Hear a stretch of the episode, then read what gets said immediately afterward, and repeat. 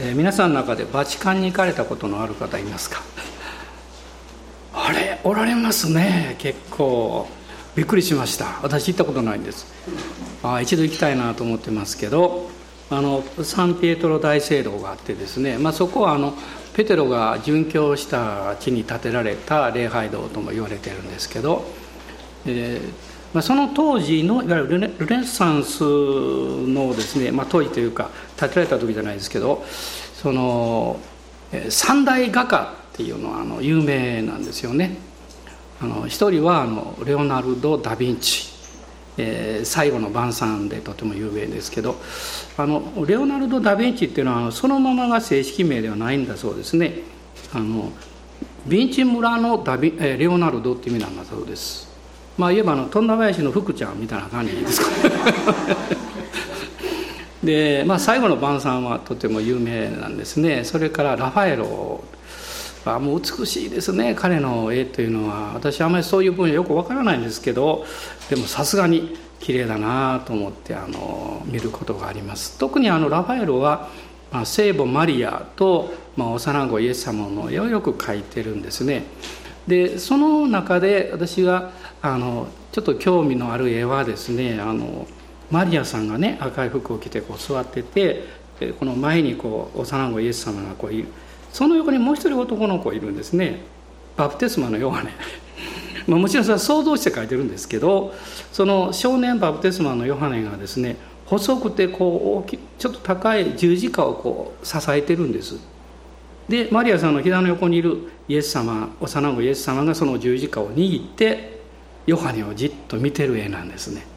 今度皆さんあのもうすぐインターネットで調べたら分かりますけど私もあの絵が好きであなんか内容的にね現実にそうだったわけじゃないんですけどあ前回あのバプテスマのヨハネのこともお話ししましたし何かこうそういう聖書の内容を考えてその絵を見ると、まあ、すごいなというふうにあの思います。でもう一人があのミケランジェロ。なんですね。ミケランジェロ。あのシティーナ礼拝堂というのがそれにあの大聖堂に続いてあるわけですけど、まあ、その中にあのいくつものこう壁画があってですね。でその有名な絵を今からお見せしたいと思います。あの最後の審判というちょっと 厳しい絵ですけどダ・ヴィンチは最後の晩餐ですけどあのミケランジェロがですね最後の審判出してください。すごい絵ですよね。あんまりずっと見たいと思うような絵でもないです。ちょっと怖い感じもしますけど、まあ、この中にですねあ実はあの400人以上の人物が描かれてるんだそうです。で今日この絵をお見せしたあの見ていただいた理由はですね一人の方の今日お話をするんですけどこの絵の中に登場するんですね。あの真ん中のちょっと上ぐらいがあのイエス様なんですね。イエスイエス・キリストが審判をしているところ最後の裁きですね。でその、えーと、左下の方にあの人間の皮こうか皮ですねそれをこうぶら下左手で持ってる人の写真ありますね。え写真なごめんなさい。絵がありますけど見えます？その人物の今日お話をしたいんです。でこの人物はあのバルトロマイを描いたというふうに言われています、まあ、十二使徒の一人なんです。でバルトロマイという人はですね、まあ、伝説によりますとインドに、行ってそこであの生きたまま皮を剥がされて殉教したと言われてるんです。だからミケランジェロはそういうふうに描いたんでしょうね。そしてその皮を左手に持ってるんですけど人間の皮はですねそこにあの顔のようなものが見えますか？あのちっちゃいから分かりにくいですけどそれはあのミケランジェロの自画像だとも言われています。えはいありがとうございます、えー、ぜひ皆さん今度は自分で調べてゆっくり見てください。で今日はですねあの開きたい聖書の箇所はヨハネによる福音書の1章の43節から51節です。でヨハネによる福音書の1章です。1章の43節から最後までなんですがそこをまずご一緒にお読みしたいと思います。その翌日イエスはガリラヤに行こうとされた。そしてピリポを見つけて私に従ってきなさいと言われた。彼はベッサイダの人でアンデレやペテルと同じ町の出身であった。ペテルはナタナエルを見つけていった。私たちはモーセが立法の中に書き預言者たちも書いている方に会いました。ナザレの人でヨセフの子イエスです。ナタナエルは彼に言った。ナザレから何か良いものが出るだろうか。ピリポは言った来てみなさい。イエスはナタナエルが自分の方に来るのを見て彼について言われた。見なさいまさにイスラエル人です。この人には偽りがありません。ナタナエルはイエスに言った。どうして私をご存知なのですか？イエスは答えられた。ピリポがあなたを呼ぶ前にあなたがイチジクの木の下にいるのを見ました。ナタナエルは答えた。先生あなたは神の子です。あなたはイスラエルの王です。イエスは答えられた。あなたがイチジクの木の下にいるのを見た。と私が言ったから信じるのですか。それよりも大きなこ大いなる大きなことをあなたは見ることになります。そして言われた。誠に誠にあなた方に言います。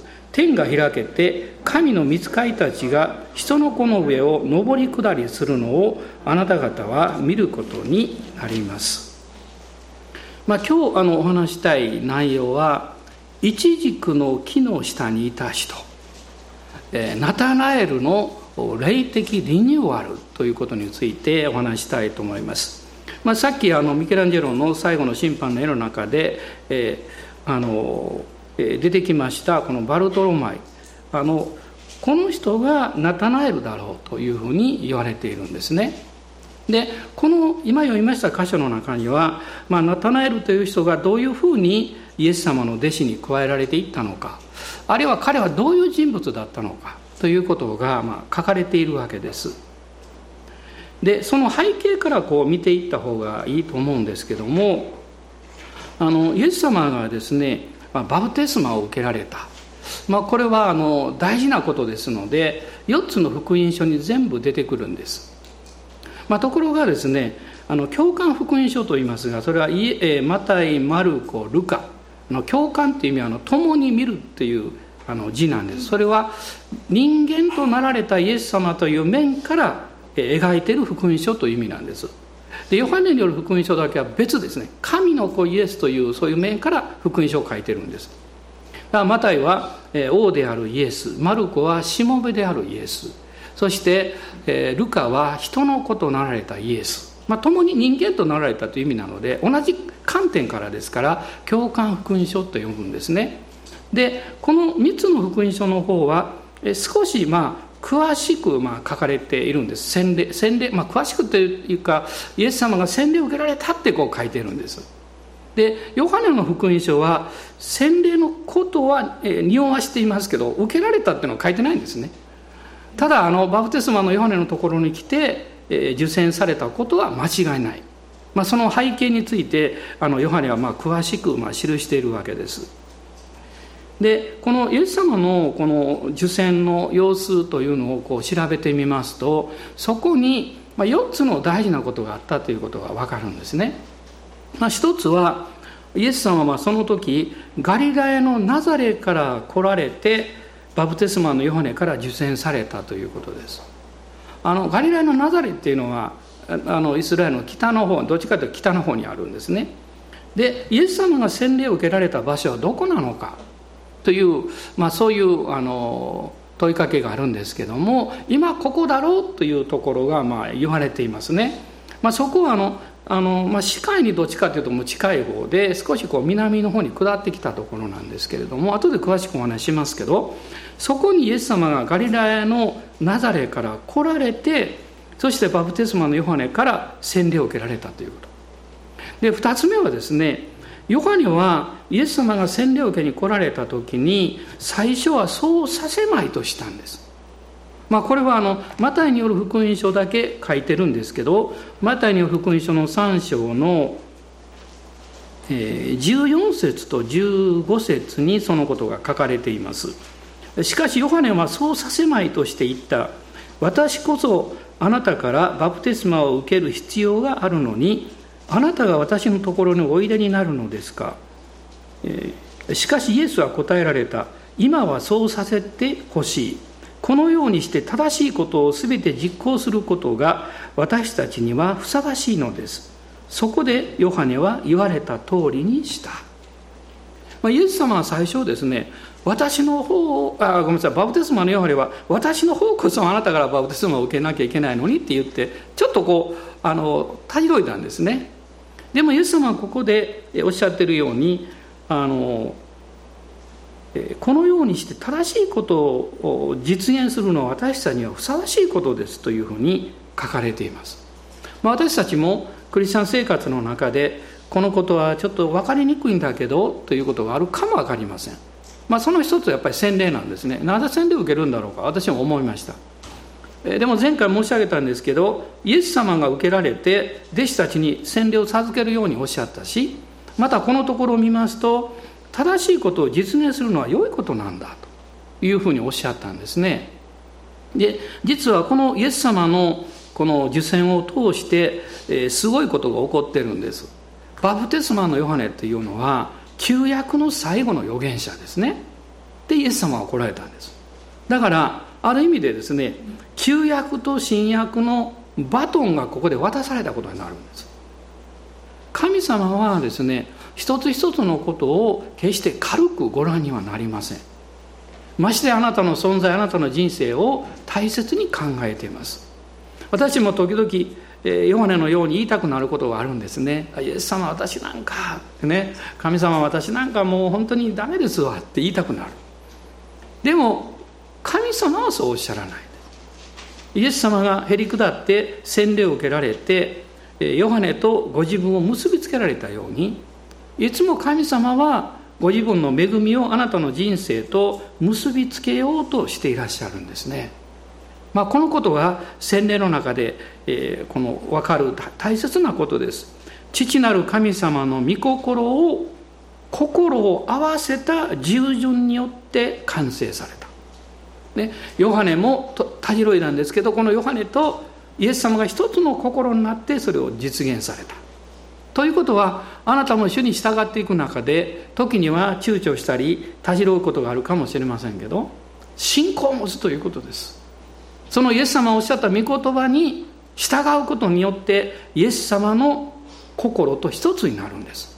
そして主の御業がなされていくんですね、まあ、すると不思議なことが起こったわけです。3つ目ですけど天が開けて神様の御霊がですね聖霊様が鳩のようにイエス様の上に下った。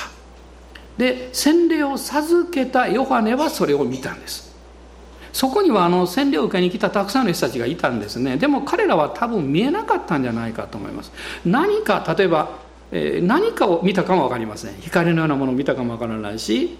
であるいは何か特別な気配を感じたかも分かりません。でもバプテスマのようにははっきりと精霊が鳩のようにイエス様の上に下られたのを見た、ね、そして4つ目にはその声を聞いたわけです。天からの声ですね。これは私の愛する子これに聞け。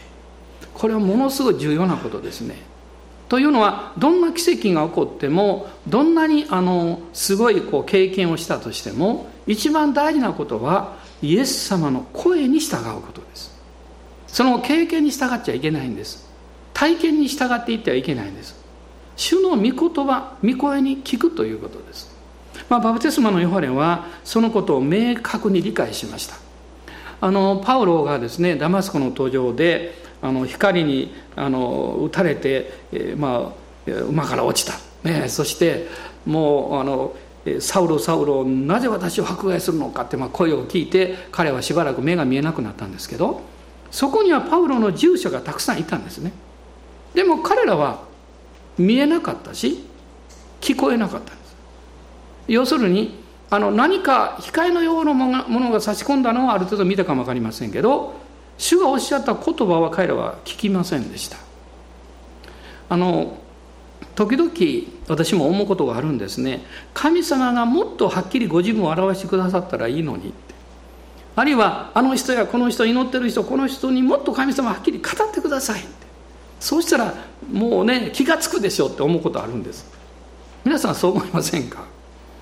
でもこの聖書の原則を見ていくとですねそうじゃないんですね。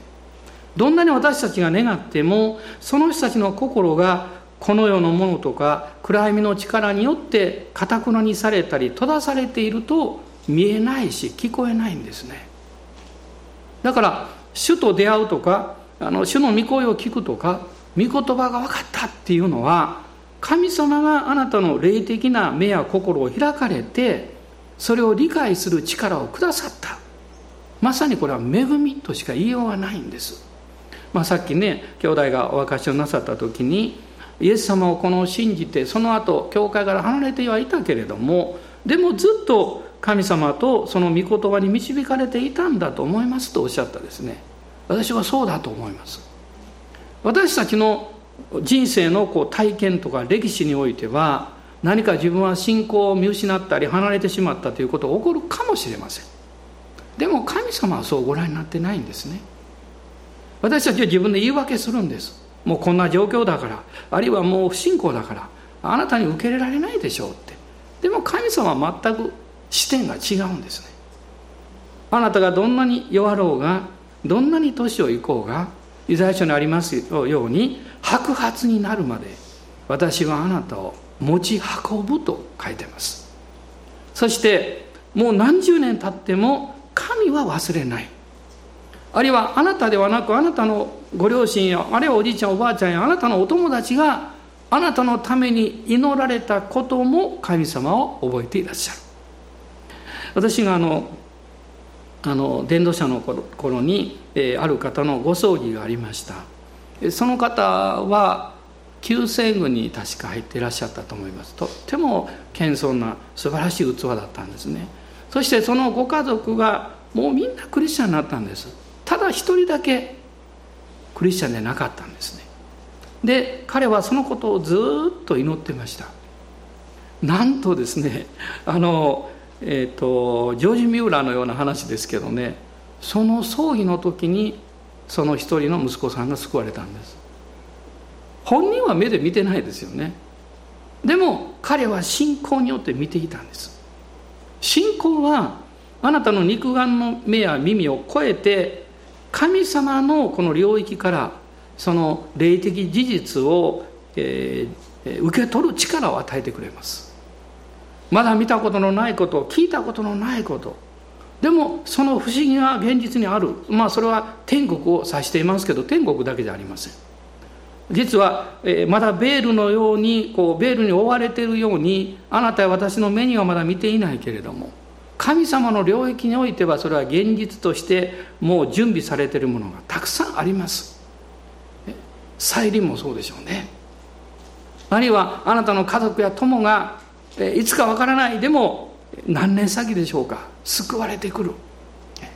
私は母が救われた時あるいは父が救われた時一瞬何か信じられないような気持ちになりました。それは何年も祈ってたからです。祈っていながらそういう気持ちになるっていうのは不信仰に思えるかもしれませんがそれが人間だと思います。ね願っていればこそそれかとそのことが起こると本当だろうかと思ってしまいます。でも神はあなたのその心の願いをちゃんと聞いておられるんですね。主は素晴らしいです。大人の方におっしゃってください。主は素晴らしいですよとどうぞおっしゃってください。あのイエス様が、えー、洗礼を受けられた場所なんですけど、えー、私ももう一度いろいろ調べてみました。あの実はこのヨハネによる福音書だけがその場所の名前を書いてるんですね。まあ、それがあの一章の28節なんです。一章の28節です。このことがあったのはヨルダンの川向こうのベタニアであった。ヨハネはそこでバプテスマを授けていたのである。イエス様がここで洗礼を受けたとヨハネは書きませんでした。でも受けたことは事実です。他の3つの福音書と合わせて考えるとそれは事実だと分かります。ところがですねヨルダンの川向こうにはベタニアというところがないんだそうです、まあ、当時ですからそういうふうに呼ばれていたんでしょうね。あのオリブ山の近くにベタニアという村があります。ベタニアっていうのは悩みの村って意味なんですよ。でもこの村に素晴らしい家族がいたんですね。マルタや、えー、マリアそしてラザロ。こういう人たちがいたのでイエス様はエルサレムに行かれる時にはベタニアに寄られて彼らの家に泊まられたりしたんですね。神様が愛されるのは人です。その人の働きとかその人のいる場所とかそれはその次の問題です。神はあなたを愛してます。あなたが大事だからあなたと共にいらっしゃるんですね。このベタネアというところの名前はよくわからないそうですけども今日はあのヨルダン川の東側の、えある場所えそこがそうだろうと言われていましてえアルマグタスと呼んでるんだそうです。アルマグタスっていうのはアラビア語で洗礼という意味なんだそうです。まあ、そこにはヨルダン川のところに、ま、洗礼を受けたであろうという場所が今、えー、希望する方には洗礼が授けられるように 準備されているところがあるんですね。でもこの地域っていうのは非常に興味深いんですね。というのはこの地域っていうのは大体あの市海の北側からですね9キロぐらいずっと登っていったところだそうです。で、えー、イスラエルから見るとヨルダンを渡って東側に行きますのでヨルダン領になりますね今のね。でヨルダンの首都アンマンですね。アンマンから50キロぐらいずっとこの西の方に行ったところにこの場所があるそうです。でこのアルマグタスと言われているこの場所は実はあの2015年にですねイエス様の洗礼の地ベタニアとしてあの、えっと、ユネスコの世界遺産のリストに登録されてるんですね。でそういう場所になってるんです。でもこの地域はなぜ興味深いかっていうとあのまずですねイスラエル民族があのヨシュアに率いられて、えー、ヨルダン川を渡りましたね。そこがこの辺りだと言われてるんです。そしてもう一つはですねあのエリアとエリシャがずっとこう、えー、あのエリシャがくっついていくんですけどエリアがマントで打ってヨルダン川を渡りますね。それがこの辺りだと言われてるんです。そして、えー、しばらく行ったところで、えー、エリアがあの火の車が迎えに来てですね死を見ないで天に引き上げられますね。でそこがこの地域だと言われてるそうです。だからそこにはあのエリアの丘と呼ばれるところがあってこのエリアの丘とここで洗礼を受けただろうというところに小さなあの川があってですねディカラールと呼ばれてるんだそうですけど、まあ、その一つのこう小さな地域ですね、まあ、こういう場所で、まあ、イエス様が洗礼を受けられただろうというふうに、まあ、今日、えー、言われているわけです。でイエス様が洗礼を受けられてその後実はヨハネだけが書いてないことがあるんです。あとの3つは書いてるんです。何かっていうと御霊に導かれて荒野に行ったということなんです。で40日間ですね悪魔の試みを受けられた。これヨハネによる福音書だけ書いてないんですよ。まあおそらく、まあ、ヨハネは精霊の導きによってもうあえてそれを飛ばしたんでしょうけどでその後イエス様がもう一度バプテスマのヨハネのところに戻ってこられたようなんです。まあ、これがその一章のおそらく29節以降だと思いますがその翌日ヨハネは自分の方にイエスが来られるのを見ていった。有名な言葉ですね「身を世の罪を取り除く神の子羊」もうすでにイエス様は贖いを完成なさるその信仰の歩みをある意味でここで勝ち取っていらっしゃった。サタンにも勝利なさってそしてあの贖いの準備を十分なさっていらっしゃったんだと思いますね。でその時にこのバプテスマのヨハネの言葉を聞いて2人の弟子がついていったわけです。それがアンデレとこのヨハネによる福音書を書いたヨハネなんですね。でこのイエス様のことについてバプテスマのヨハネはもう一度ですねその翌日また再び2人の弟子たちと共にあのヨハネが立ってるとイエス様が歩いていかれるのを見たとこう、えー、36節に出てくるんですね。そしてバプテスマのヨハネが言うんです「見よ神の子羊」で2人の弟子は彼がそういうのを聞いてイエスについていった。このアンデレとヨハネが十二弟子の最初の弟子であったわけです。そして、えー、アンデレはすぐに兄の、シモン後のシモンペテロですね。ペテロを探しに行くわけです。でペテロを呼んできます。でペテロはイエス様と出会って、まあ、ケパ、まあ、ペテロというのは岩という意味ですけどあなたはそういうになるんだというふうに言われるんですね。あの時々まあ僕もイエス様信じたいんだけどねでも自信がないんですっていう人がいるんです。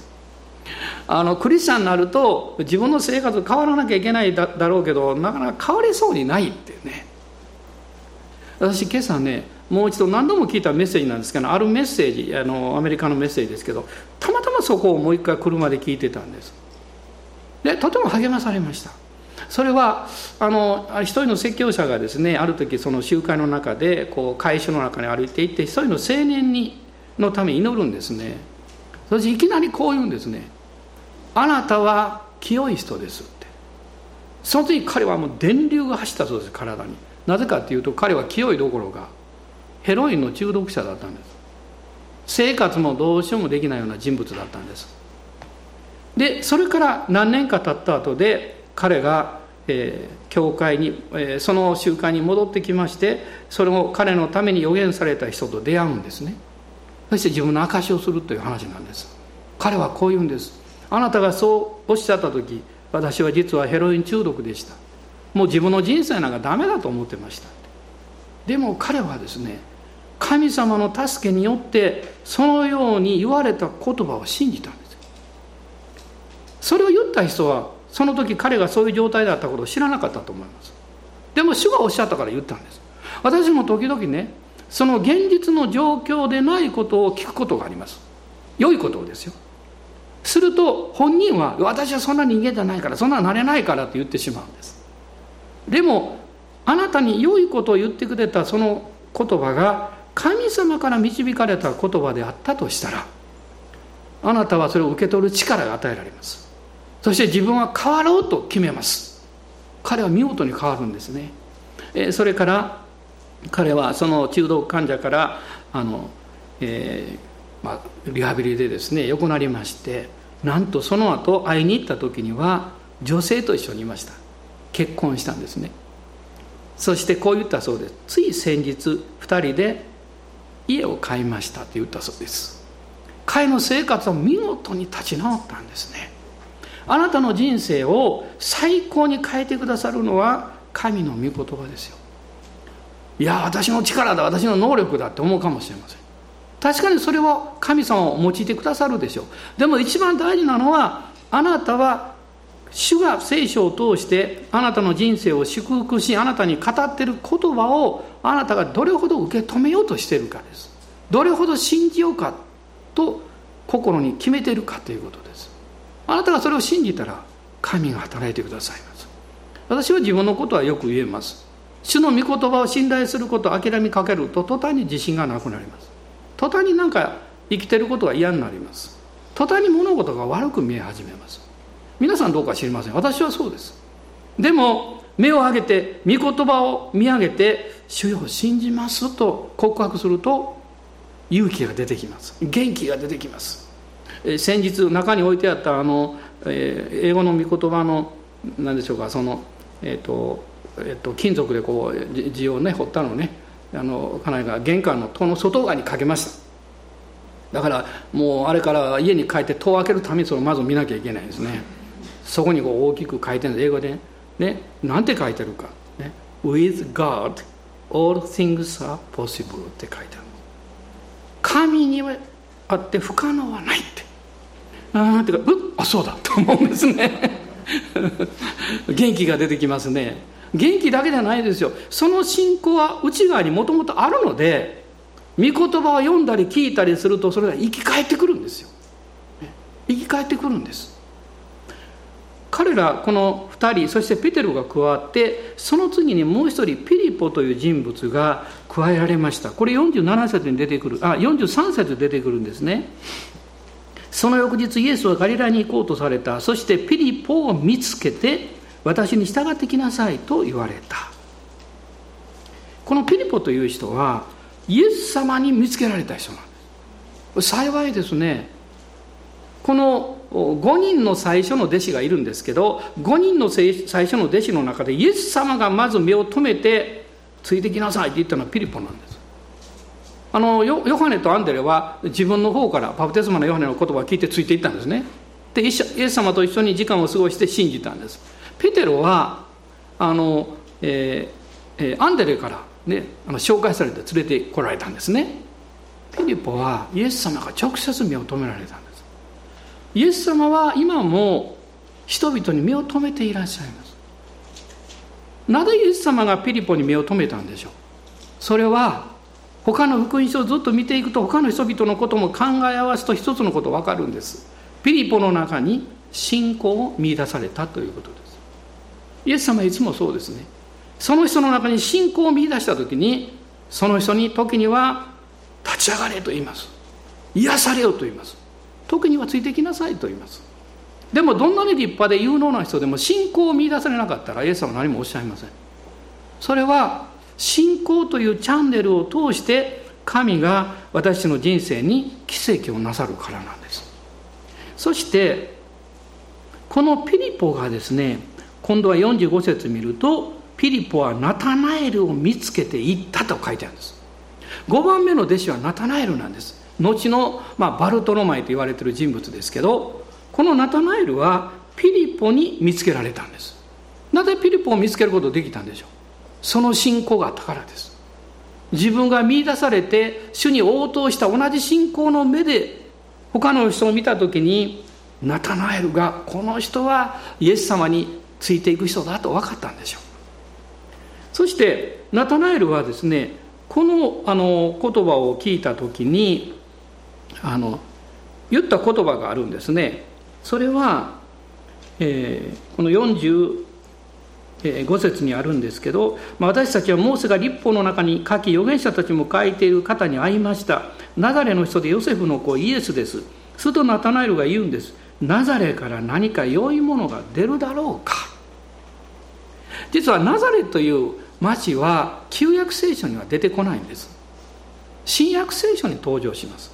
まあ比較的新しい町だったのかあるいは記されて記されているな なんて言ったらいいの？記されるようなことはなかった町なのか？どっちかでしょうね？どちらにしてもこの時ナタナエルは非常に宗教的な人物だったということが分かります。旧約のことも知っていて彼はメシアを待ち望んでいてなぜそんなところからメシアが来るわけないだろうって救い主が来るわけないだろうと彼はすぐに答えることがある意味でできたということなんです。彼は確信を持って言ってるんです。そんな流れから救い主来ないって。するとですねこのピリポがすごいことを言うんですね。私たちもイエス様のことを伝えた時にあるいは神様の愛や恵みを伝えた時にそんなことはあの起こるわけないだろうと言われるかも分かりません。でもあなたもピリポのように言うことができるんです。ピリポはすごいですよ。46節こう言います。ピリポは言った。来てみなさい。来てみなさい。この言葉ですねこの言葉はその単なる、えー、内容の言葉の説明じゃなくて現実味を帯びてるんですね。この時にナタナエルはちょっとショックを受けたかも分かりません。彼の、まあ、知人のピリポがですねそういうことを言うということはめったにないんだと思います。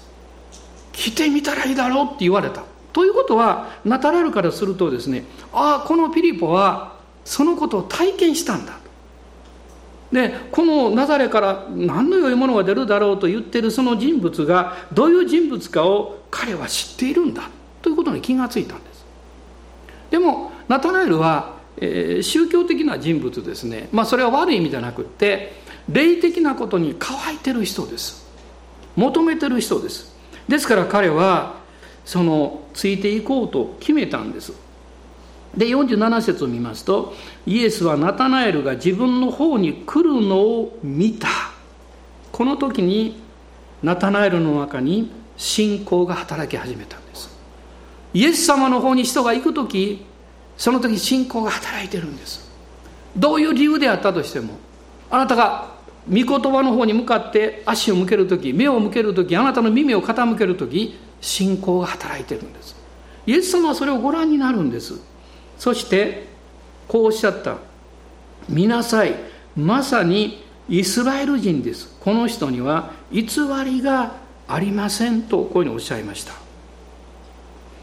このナタナエルという人はですねあの、えー、このピリポのこの友人でもあったわけですけども、まあ、彼はあのガリラヤのカナの生まれなんですね。でこのヨハネによる福音書にはこの1章ともう1箇所21章の2節に彼のちょっと詳しいことを書いてあるんです。彼はガリガリラヤのカナの生まれであったということが書かれているんです。でカナっていうのはあのイエス様が水をブドウ酒に変えられた、ね、イエス様が最初に奇跡をなさった場所なんですけどここもものすごい田舎町です。いまだに田舎町です。ねであのナタナエルは、まあ、そこの出身だったんですけど、まあ、イエス様がこのおっしゃったようにですね彼は、えー、イスラエル人だ。この意味はですね真に、えー、ヤコブの子孫だって意味なんだそうです。あのヤコブがイスラエルに変えられたんですね。あのヤコブってのは押しのけるものって意味を持っています。あまりいないようじゃないんですね。でもヤコブが誠の神様に出会って変えられた人生が。そしてイスラエルという名前をもらった。そういうふうにこのナタナエルという人物はまっすぐな人だということをイエス様おっしゃったんです。そして、えー、彼には偽りがない。宗教に深く関わってるけど決して宗教的ではない。何かあの理屈をこう並べてですね真理から遠ざかろうとしたりごまかしたりそういうことはしない人物だと。いうことを主がここに語っておられるわけです。イエス様がナタラエルを見られた時にそれを見抜かれたんですね。神様あなたの心の思いをご存知ですけどでも一番目を留められるのはあなたが何かしようとする時にその動機づけです。動機づけです。それは人の目には分からなくても神はご覧になります。神様ナタナエルを見てこの人は誠実なまっすぐな動機づけごまかさない人だということをイエス様は見抜かれたわけです。でここからですね実はあのナタナエルのリニューアルが始まるんですね。リニューアルというのは刷新されることです。どういうふうに起こっていったかというとあのイエス様がえー、ナタナエルに、えー、のついてそのことをおっしゃった時にナタナエルがイエス様に言うんですね。どうして私をご存知なのですか？あのイエス様に彼が言った第一声がですねこの言葉だったんです。あの人と会う時にその人が最初に何を言うかって非常にあの興味ありますね。私ももう何人か覚えてます。で安川先生は会うなり「先生この教会のビジョンは何ですか?」って言いました。まあ挨拶は一応しましたけどね。すぐそう言いました。えっと思いました。私が開拓の頃あのクリスチャンの息子さんに連れられてきたお父さんはもう本当に目を閉じながら椅子に座ってただ挨拶してもこうしてました。そして第一声が「先生私なんか死んだ方がいいと思うんです」と言ったんです。びっくりしました。ねすぐに聖書を開いてイザヤ書から話をしてその20分分頃ぐらいに彼はイエス様を信じて救われました。幸いですね。あのグロリアスさんがあの教会を建ててる時にねいろんな大工さんクリスチャンの大工さんが来られましたけど非常に印象的な人物がいます。トレバーさんというあの大きな体のね。彼が私に会った時に何と言ったと思いますか「パスタ私の靴のサイズ分かるか?」って言いましたえ？えと思いました。今まで会った人でいきなり靴のサイズ分かるかって言ったのは彼だけです。そして思わず私考えました。自分のサイズいくらいくらだったんだろうと思いました。まあ私26.5なんですけど。もう一瞬そう言われるとですね自分のこと分からなくなっちゃうんですね。いくらだったかな？で私はもう当てずっぽに言いました。もう大きめに言おうと思って32か3かなって言いました。とんでもない。はるかに上でした。びっくりしました。そして彼はわざわざ靴を見せたんですこうして。それが第一声でした。だからいまだに覚えています。たくさんの人と会ってますけどこういう人たちのことは私忘れませんね。ナタナエルはイエス様に会った時に彼は何と言ったんですか？どうして私をご存知なのですかと言いました。これはイエス様があの、まあ、この後で言ってるんですけどあなたがイチジクの木の下にいるのを見ましたと言いましたけどそのナタナエルのこの物理的なことだけを実はあの見ておっしゃってるわけじゃないんですね。ナタナエルもそれを感じてたんです。つまり自分のことをあなたはイスラエル人だ偽りがないって言われた時に今までそんなふうに言ってくれた人はいない。人々は外側だけ見てあなた真面目だとかあなた立法よく知ってるねとか宗教的だねとか熱心だねと言ってくれたけど心の内側を見抜いて言ってくれた人は誰もいない。おそらくこの瞬間にナタナエルは心を開いたと思います。聖霊様が働かれたんですね。精霊が働かれてあなたが何か、えー、誠実な真実というか事実というかそのことに触れられた時にあなたの内側はリニューアルされます。そして霊的な目が開かれて心がオープンになるんです。これはどのぐらい共感来てるか全く関係ありません。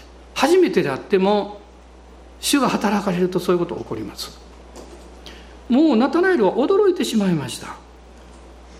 まあ、詩篇の139編を開いていただきたいんですが、え旧約聖書詩篇の139編の1節から3節の中でダビデが語っています。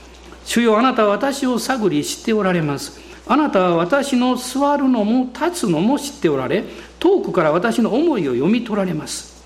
あなたは私の歩くのも伏すのも見守り、私の道のすべてを知り抜いておられます。皆さん今日お家に帰られて座った時にこの御言葉を思い出してください立ち上がった時に思い出してください座っても立っても主は知っておられるんかって。でこの3節には「私の道のすべてを知り抜いておられます」と書いてます。別の言い方をすると神の目にあなたは自分の人生の何一つ隠すことはできない。何一つごまかすことはできない。という意味ですね。でもすごいことはですねそのことをナタナエルが知った時に安心したということがすごいんです。それは心に責められることがないからです。この真実を知ったら普通はちょっと不安になるんです。いや私隠したいことも神様知ってるのかとかですね。もうこんな嫌なことも知っておらぬかというと不安になりますね。でもナタナエルはですねもう驚嘆したとともに彼は心を開くんですね。まあそうするとイエス様おっしゃるんですけど、えー、あなたが、えー、イチジクの、えー、イチジクの木の下にいるのを私は見た。こういうふうにおっしゃいました。ちょっと私イチジクって興味があったんで調べてみたんです。なぜかっていうと私はイチジクの実あんまり好きじゃないんです。でもおじいちゃんおばあちゃんの家に行くとね庭にあのイチジクの木があったんです。で実がなって時々「正和食べよう」って言われて「うんいらん」って言ったの今でも覚えてるんです。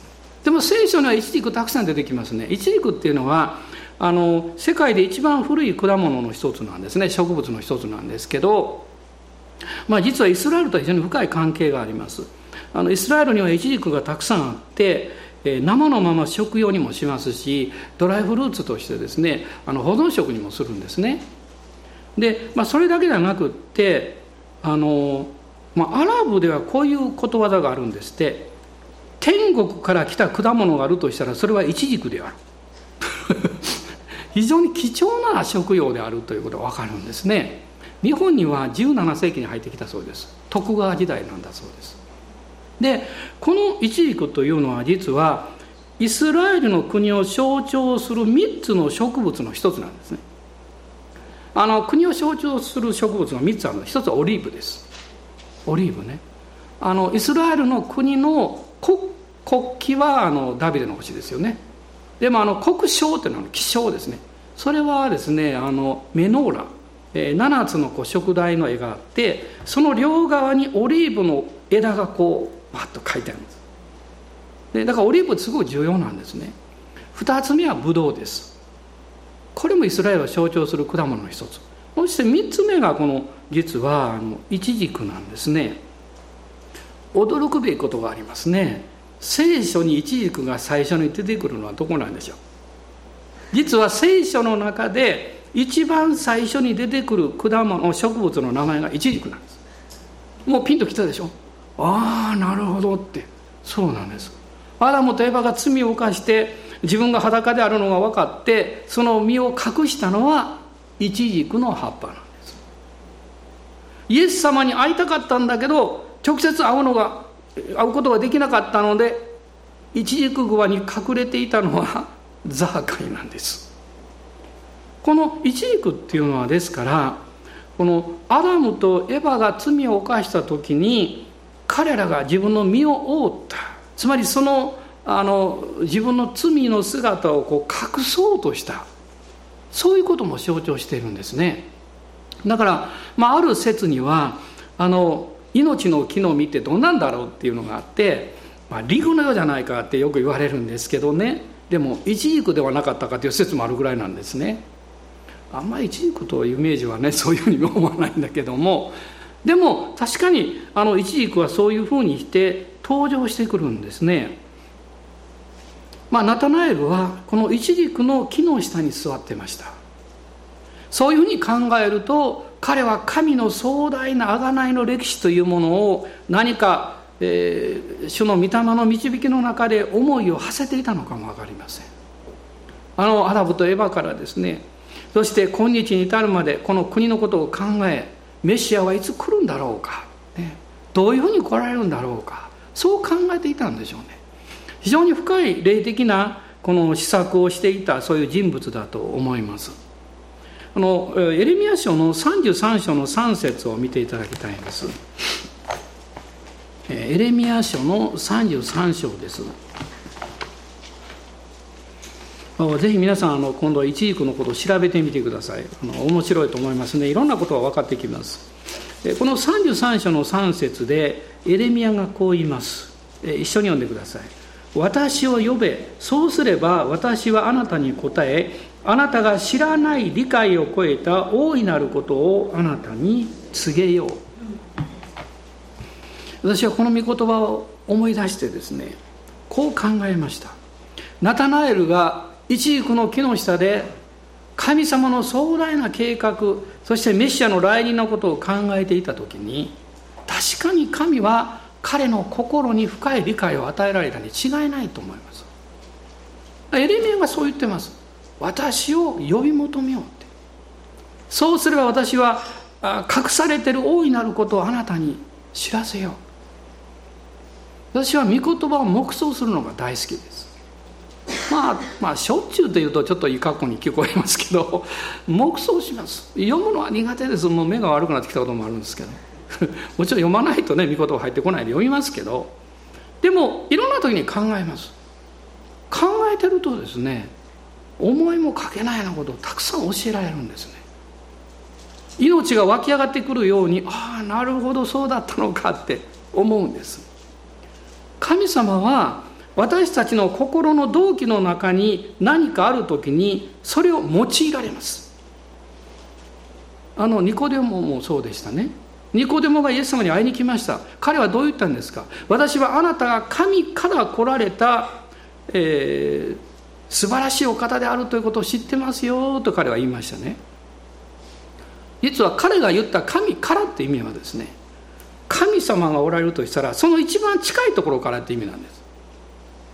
ところがイエス様は私が来たとおっしゃる時神の中から来たという意味なんです。ということはニコデモはですね誠の神はどういう方だろうかという深い渇きを持って考えていたんですね。だからイエス様おっしゃったんです。そばじゃないよって。中に入るんだよって。ね。中に入る。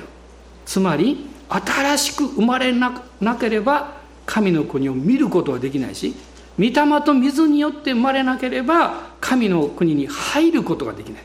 あなたは一番近いところで見てるけど中に入れるんだってイエス様おっしゃった。あのサマリアの夫人にあなたがもしメシアのことが分かったらね神の賜物が分かったら生ける水をもらうことができたでしょうという深い話をなさいました。その時にサマリアの夫人はあなた預言者でしょうって言いました。あなた物知りですねとか占い師ですかなんて言いませんでしたね。なぜですか？彼女は問題のある婦人でした。しかし彼女の心の中は深い霊的な思いで満ちていたんです。だからこのサマリアの婦人に対してイエス様は真の礼拝者について非常に奥深いことをおっしゃったんですね。霊と誠によって礼拝をする。あなたはそういう人物なんだよとおっしゃったんです。外側ではなく置かれてる環境でもなくあるいは今直面している問題によってではなく主はあなたの心をご覧になります。あなたの動機をご覧になります。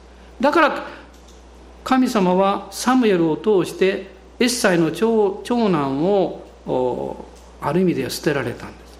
動機が悪かったからです。油注ぎを大切にしなかったからです。彼は弟のダビデが油注がれてるのを目の前に見ながら彼をバカにしたからです。主は心をご覧になる。それは動機をご覧になるんですね。ナタナエルはそういう意味においてあの非常にオープンな人だったんですね。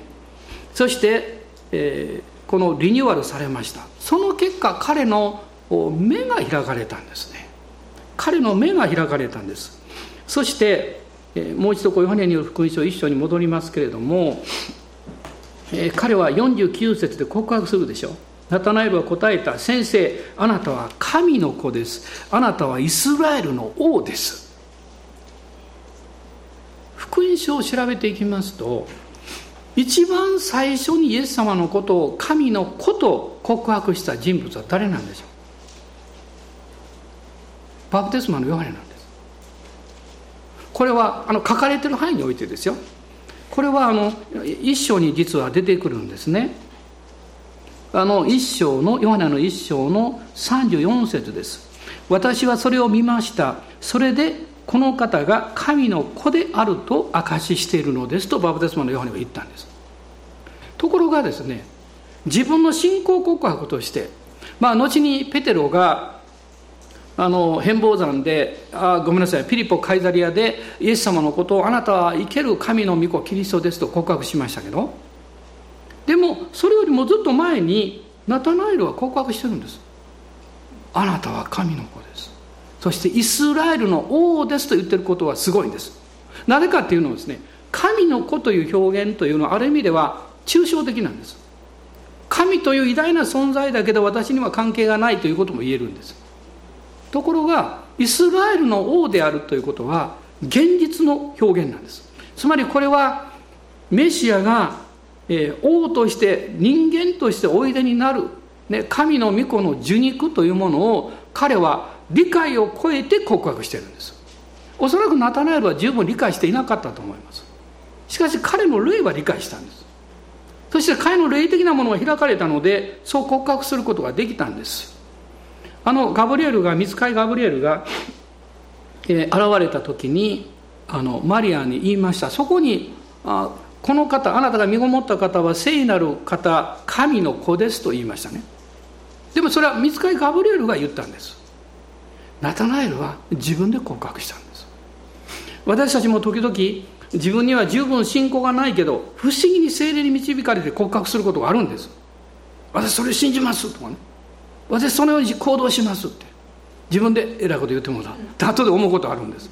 私も時々あります。でもその時は思うんです。古い私である私いわゆる古き人の私は決してそう告白できないはずだって。信仰がないから。でも私のうちにある新しい人。キリストにある私は告白できる。あなたは今日その告白に信仰によって立つんです。ナタナエルは霊的にリニューアルされたんです。そしてその結果御霊に聞き従うことが見えてきたんです、まあ、私はあのカナの奇跡っていうのはイエス様の最初の印でヨハネによる福音書2章に出てくるんですけどね。さっき申し上げたようにそのカナっていうのはナタナエルの故郷でしょ。何かナタナエルの信仰に対する神様の大きな報いのような気がして仕方ないんです。ナタナエルよあなたはずっと求めてきたでしょうって。私はそのものなんですよと。あなたが信じてきたことは間違いではなかった。そしてあなたが理解を超えて告白した神の子イスラエルの王と言ったその信仰告白は間違いではなかった。神がですね彼の故郷であごめんなさい。イエス様が、まあ、神様ですけど彼の故郷で彼の信じていたことを実現してくださったんです。神様あなたの信仰に必ず応えてくださいます。あなたが信じて歩いてきたことを必ず目に見える形で全てでなかったもそれを表してくださるでしょう。そのことを振り返った時にね足を賛美します。そういう気持ちでいっぱいになりますんで、えー、立ち上がりましょう。そしてご一緒に主を賛美したいと思います。アーメン。感謝します。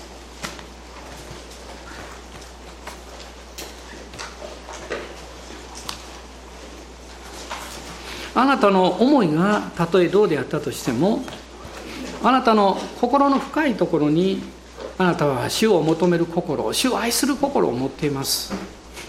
それをもう一度、えー、私たちの心の中に大切に思い浮かべましょう。そして主に感謝をしたいと思うんです。このような信仰そして信仰告白それは私から出たものではなく聖霊様が与えてくださった。その理解を与えてくださって上から来たものだということです。ナタナエルはイエス様と出会ってどんなに嬉しかったでしょうね。そして彼はこう考えたでしょう。私が求めてきたことそして私が探し求め続けてきた方その方が今私の目の前にいるんだ。彼の心は賛美で満たされたと思います。ですから今日私たちも主を賛美します。あなたの人生は覚えられています。神はあなたの全てを知り尽くしていらっしゃいます。神はあなたが呼び求めるその声に、えー、理解を超えた大いなることを明らかにしようとしていらっしゃいます。神様はあなたが一軸の木の下に座って主を思い巡らしているそのナタナエルのように主を思う心を喜んでいらっしゃいます。私はあなたの人生の中に私の御言葉の真実を必ず実現しようとこの週も神がそれをしてくださると信じます。アーメン感謝します。アーメン感謝します。今足を見上げて礼拝をいたしましょう。アーメン。ハレルヤ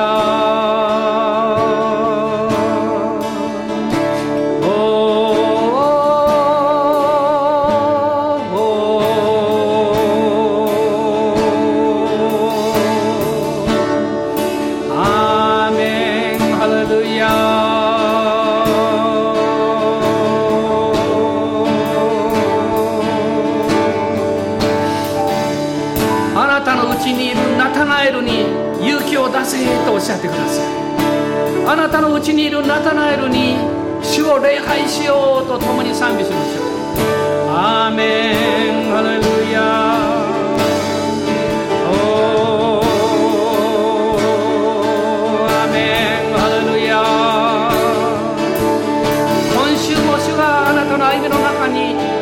ご自分のご真実を一つ一つ実現してくださいます。あなたに明かしてくださいます。それを期待します。それを信じます。アーメンアーメン。ハレルヤ。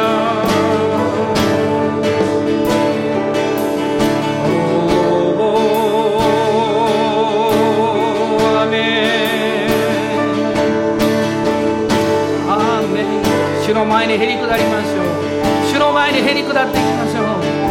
まだ暑さが続いてますけど。体も疲れがありますけどそのまま信頼しましょう。頑張れと言ったら疲れるでしょう。でもそのままリラックスしましょうと言ったら私たち安心します。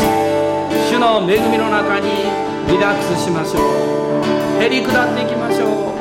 私の隠れた自我を砕いていただきましょう。隠れた傲慢を砕いていただきましょう。隠れた不信仰を清めていただきましょう。そして主よあなたの恵みを信じますと告白しましょう。アーメン。抱き栄光